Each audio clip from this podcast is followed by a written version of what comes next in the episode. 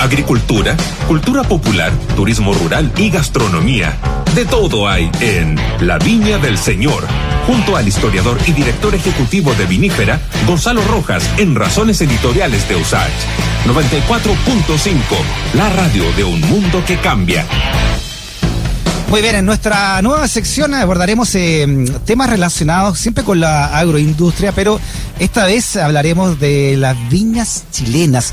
¿Tienen potencial para convertirse en patrimonio mundial? Lo hablamos eh, con el historiador, también director ejecutivo de Vinífera, Gonzalo Rojas. ¿Cómo está Gonzalo? Nuevamente, bienvenido a Razones Editoriales. Hola Freddy, buenas noches, qué gusto saludarte una semana más. Aprendiendo de gastronomía, también de viña y lo que tú hablabas, ¿no? De nuestra identidad a la hora de sentarse a comer, a degustar. Bueno, el, tema de hoy es especialmente interesante porque Chile tiene hoy día eh, en su antejardín la posibilidad de ser el primer eh, viñedo, de tener el primer viñedo reconocido como patrimonio de la humanidad fuera de ah, Europa. ¿En serio? Eh, el primer viñedo patrimonial del Nuevo Mundo. Y aunque hay bastante resistencia, y de eso te quiero contar un poco, en, la industria y en algunas autoridades, la verdad es que Chile reúne todas las condiciones y así lo dicen una serie de documentos que, que te quiero comentar en el día de hoy. Ya. A ver, primero, ¿qué significaría para Chile eh, ser parte de este, de este patrimonio mundial? Mira, primero que todo significaría un reconocimiento a nuestra historia, nuestra tradición y nuestro enorme patrimonio vitivinícola, porque si bien Chile eh, está dentro del grupo de los países del Nuevo Mundo, eh, donde está también Argentina, donde está Australia, Nueva Zelanda, Estados Unidos, nosotros somos uno de los países más antiguos, junto con México, que donde se produce vino y además somos el más antiguo en producción continua, porque aquí nunca se ha detenido la producción vitivinícola y por lo tanto nosotros tenemos eh, viñas que vienen desde la época colonial, o sea que ya están cerca de cumplir 500 años. Y un paisaje vitivinícola, como lo define la UNESCO, eh, propiamente le llama un paisaje cultural del vino, que reúne todas las condiciones para ser reconocido como patrimonio de la humanidad, así como lo es Valparaíso, por ejemplo, o como lo es Humberstone, o como lo es Rapanui. Ya. Y, en términos concretos, ¿qué significa para nuestra industria este reconocimiento como patrimonio mundial? Pero en términos concretos significaría por de pronto un enorme impulso al enoturismo. Hay experiencias recientes, por ejemplo, en América Latina, de reconocimiento de paisajes culturales del mundo agro, no vitivinícola, porque vitivinícola todavía no hay ninguno reconocido, pero sí, por ejemplo, el paisaje cultural del café o el paisaje cultural del tequila en México. Y la experiencia ha sido extraordinariamente potente. En el caso de Colombia, por ejemplo, eh, en los primeros cinco años del reconocimiento de la UNESCO, eh, se multiplicó por un factor de nueve la cantidad de ingresos percibidos por el turismo asociado al café. Se generó eh, un número importantísimo de nuevos empleos y además se generaron condiciones muy favorables para que los pequeños caficultores pudieran vender sus productos a los turistas y también se, se, trabajara en una marca colectiva como es la marca Juan Valdés, que es la marca de la cooperativa, digamos, de la Federación de Pequeños Productores de, Colombia. Y, el, y el caso de tequila es más o menos parecido también. Ah, sí, ¿ah? Oye, interesante además porque el vino eh, es tan universal que no existe denominación de origen, como por ejemplo el tequila o el whisky que o el champán, ¿no? Que son esas dominaciones que nadie más las puede usar. Incluso el pisco que está peleando Perú en varias partes. Claro, el, vino en general en todo el mundo tiene denominaciones de origen que se escriben al lugar de donde se produce, pero nadie tiene la, prerrogativa única de producir vino. Digamos, el, vino se produce en muchos países, muchos países distintos y lo que manda eh, y esto es algo que nos favorece muchísimo a nosotros, lo que manda es la calidad. Finalmente la mm. gente prefiere los vinos por su calidad o por su relación entre precio-calidad. Y ahí nosotros somos muy competitivos. Así, ¿ah? como, como, país. Ya. Mira, yo te, yo te quiero contar un poco de dónde viene esta historia, porque es bien interesante el relato. ¿ah? Ya. Eh, mira, en los años 70 la UNESCO creó este concepto de paisajes culturales y ya en Europa se hizo muy importante en la década de los 90 con el reconocimiento de los principales paisajes culturales eh, del vino en particular y también en general de, los productos agroalimentarios. Y así aparece, por ejemplo, Burdeos, Champán, Toscana, Jerez, reconocidos como paisaje eh, cultural de la humanidad. Y eh, en el año 1999, para ser bien exacto, entre el 1 y el 18 de febrero, nosotros tuvimos una visita bien importante que fue la visita del presidente mm, del presidente de la Organización Mundial del Vino, eh, Mario Fregoni, y el ex, el ex, el ex presidente en esa época, eh, a la sazón vicepresidente, Denis Walls, que son probablemente las dos personalidades eh, más importantes de la vitivinicultura mundial, y sin duda en ese momento eran las dos personalidades más importantes vivas.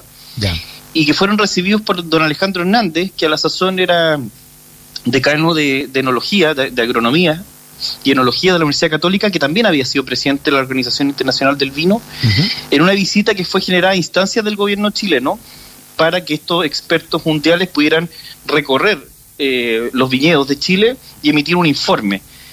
Ese, ese recorrido fue, eh, fue fantástico porque ellos recorrieron desde Coquimbo, desde Copiapó, perdón, hasta Traiquén, recorrieron más de 3.000 kilómetros, más de 20.000 hectáreas, y en el, en el informe eh, ellos señalan cosas muy importantes, pero principalmente, y te voy a leer textual, el cierre del informe, ellos dicen, comillas, la viticultura de Chile puede ser reconocida como Patrimonio de la Humanidad UNESCO y estimulo a las autoridades chilenas a proceder en tal sentido presentando la candidatura. Mira, salud.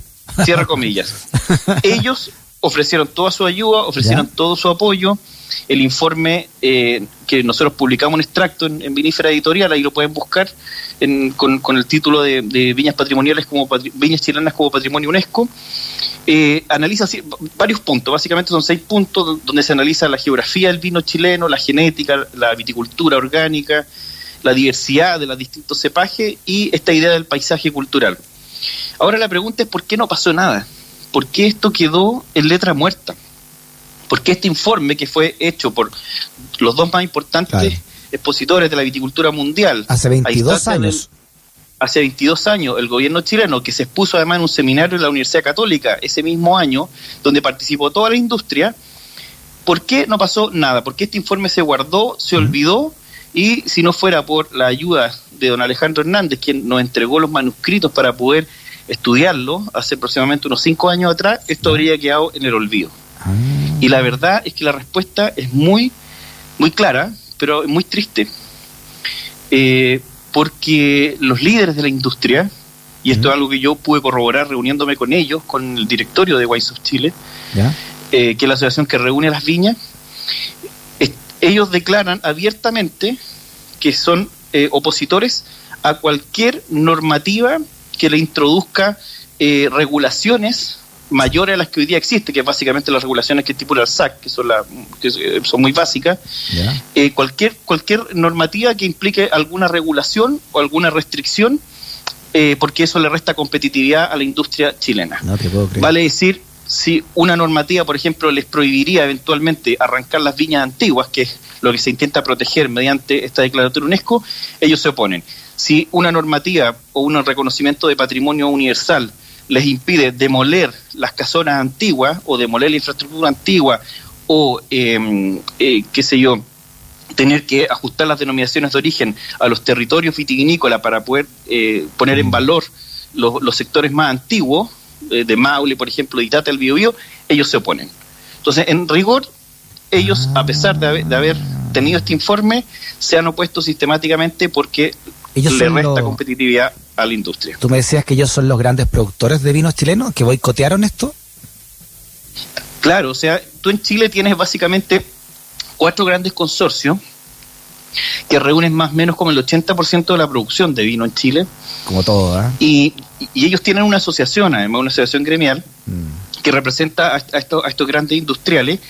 Y desgraciadamente, a pesar de los distintos intentos por generar una multipolaridad, por decirlo así, en, la discusión, el gobierno chileno se, entiende con ellos, no se entiende con los productores más chicos. Entonces ellos son los que ponen los temas en agenda, mm. ellos son los que diseñan la pauta. Entonces eh, cuando el gobierno chileno le pregunta a estos industriales, bueno, ¿y a usted le interesa que, exploremos la alternativa de un reconocimiento de la UNESCO? Ellos dicen, no, no me interesa porque eso me resta competitividad. Entonces el tema se archiva.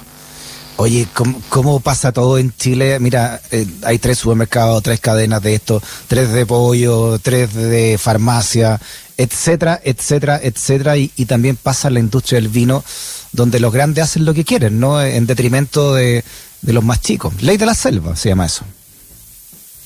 Sí, es, la ley del más fuerte y además es, bien, es bien mañoso el argumento porque se habla de competitividad, por ejemplo, pero no hay nada menos competitivo, no hay nada más anticompetitivo que un monopolio, o en este caso que un oligopolio, porque son pocos. Y ese monopolio o, u oligopolio, porque son nada más que cuatro empresas, no solamente eh, controlan la producción de vino, que es básicamente el vino barato que se exporta a China, que se exporta que a Estados Unidos y a, los países emergentes, sino que además controlan la producción de uva, la compra. Tú en Chile tienes más o menos como unas 300 bodegas eh, industriales que hacen vino, pero tienes cerca de 15.000 pequeños viticultores que tienen en promedio 5 hectáreas y que no vinifican, sino que ellos producen uva y la venden. Pero ellos no fijan el precio de venta, sino que se lo fijan estas empresas, que como ha estado demostrado y ha sido sistemáticamente llevado el caso ante la Fiscalía Nacional Económica hace más de cinco años, estas cinco empresas, estas cuatro empresas, perdón, eh, se coluden para fijar los precios de compra. Entonces se pagan 100 pesos, 120 pesos, que es plata que a veces ni siquiera da para eh, ponerle eh, petróleo al tractor. Oye, y estas empresas que, que tú dices se coluden, estas cuatro grandes empresas, me imagino que también se apoderan de los medios de distribución, ¿no? Supermercados, restaurantes, por ejemplo. Claro, mira, esto no, no, no lo digo yo, esto se ha presentado eh, en numerosas oportunidades a la Fiscalía Nacional Económica, se ha presentado ante la Comisión Mixta del Senado también y la Comisión de Agricultura. Es un tema que se viene discutiendo hace mucho tiempo, pero es que hay mucho poder aquí detrás, porque la, la gente que está detrás de estos grandes consorcios vitivinícolas es gente que además está detrás del, del gran capital chileno. Porque tú sabes que en Chile ocurre algo muy, muy curioso, que, que tener una viña es como como quien dice, como, es como comprarse un título nobiliario. Sí, pues, claro, exacto. Entonces, a veces el, negocio no es propiamente el vino, sino es, el aspecto simbólico que hay detrás de, tener una viña. Entonces, claro, tú te estás enfrentando a gente que es muy poderosa. Estamos hablando, por ejemplo, que la, viña, o sea, eh, uno de los principales incumbentes acá es San Pedro, que es la viña de Luxich, del grupo Luxich, mm. que se ha ido comprando a las principales viñas del país. Se compró San Pedro, después se compró Tarapacá, se compró Misiones de Rengo, y a, la, a la sazón lleva como 10 viñas reunidas en un mismo consorcio. Está, está desregulado, eso está desregulado, ¿no? El que tiene plata al final se puede comprar todo y queda dueño de todo. No, y, además esta, misma gente es dueño de CCU, entonces controlan los canales de distribución. Mm. Y, respondiendo a tu pregunta, cuando tú controlas los canales de, imagínate, controlas la producción y también controlas los canales de distribución, eh, simplemente tú le impones el, tú impones el precio de venta. Y si a eso le sumas que las negociaciones con los supermercados son eh, a puertas cerradas, en una opacidad total, y además estas empresas suelen imponer las negociaciones a los restaurantes, porque le dicen, mira, yo te vendo, te hago la carta de vinos, pero tú no le puedes comprar a nadie más. Entonces van controlando lo que se llama el mercado hotel y restaurante y van controlando lo que se llama el mercado retail, que es básicamente los supermercados y las tiendas. Entonces, en ese, en ese contexto, no queda mucho margen para los pequeños viticultores o para los viñateros más chicos. Bueno, nos dejas un tema de reflexión, además ¿no? de, este ser patrimonio mundial de la UNESCO, eh, Gonzalo, sobre tantas cosas que hay que cambiar eh, en este país, en beneficio, por supuesto, del propio sistema, ¿no? de la propia competencia que hay que estimular en, en un mercado como el que tenemos o como el que queremos tener. Claro, porque si nosotros queremos que nuestra vitivinicultura, nuestro patrimonio vitivinícola sobreviva a esta estandarización donde todos los vinos tienden a parecerse, mm. eh, hay que fomentar este tipo de iniciativas eh, que, que finalmente reconocen el valor patrimonial que hay detrás de esto. Gonzalo Rojas, historiador, también director ejecutivo de Vinífera y de Vinífera Editorial. Gonzalo, hasta la próxima semana, cuando hablemos con el Señor de las Viñas en la Viña del Señor. Hasta la próxima semana y muchas gracias por, por, por este espacio. A ti, Gonzalo. Abrazo. Chao.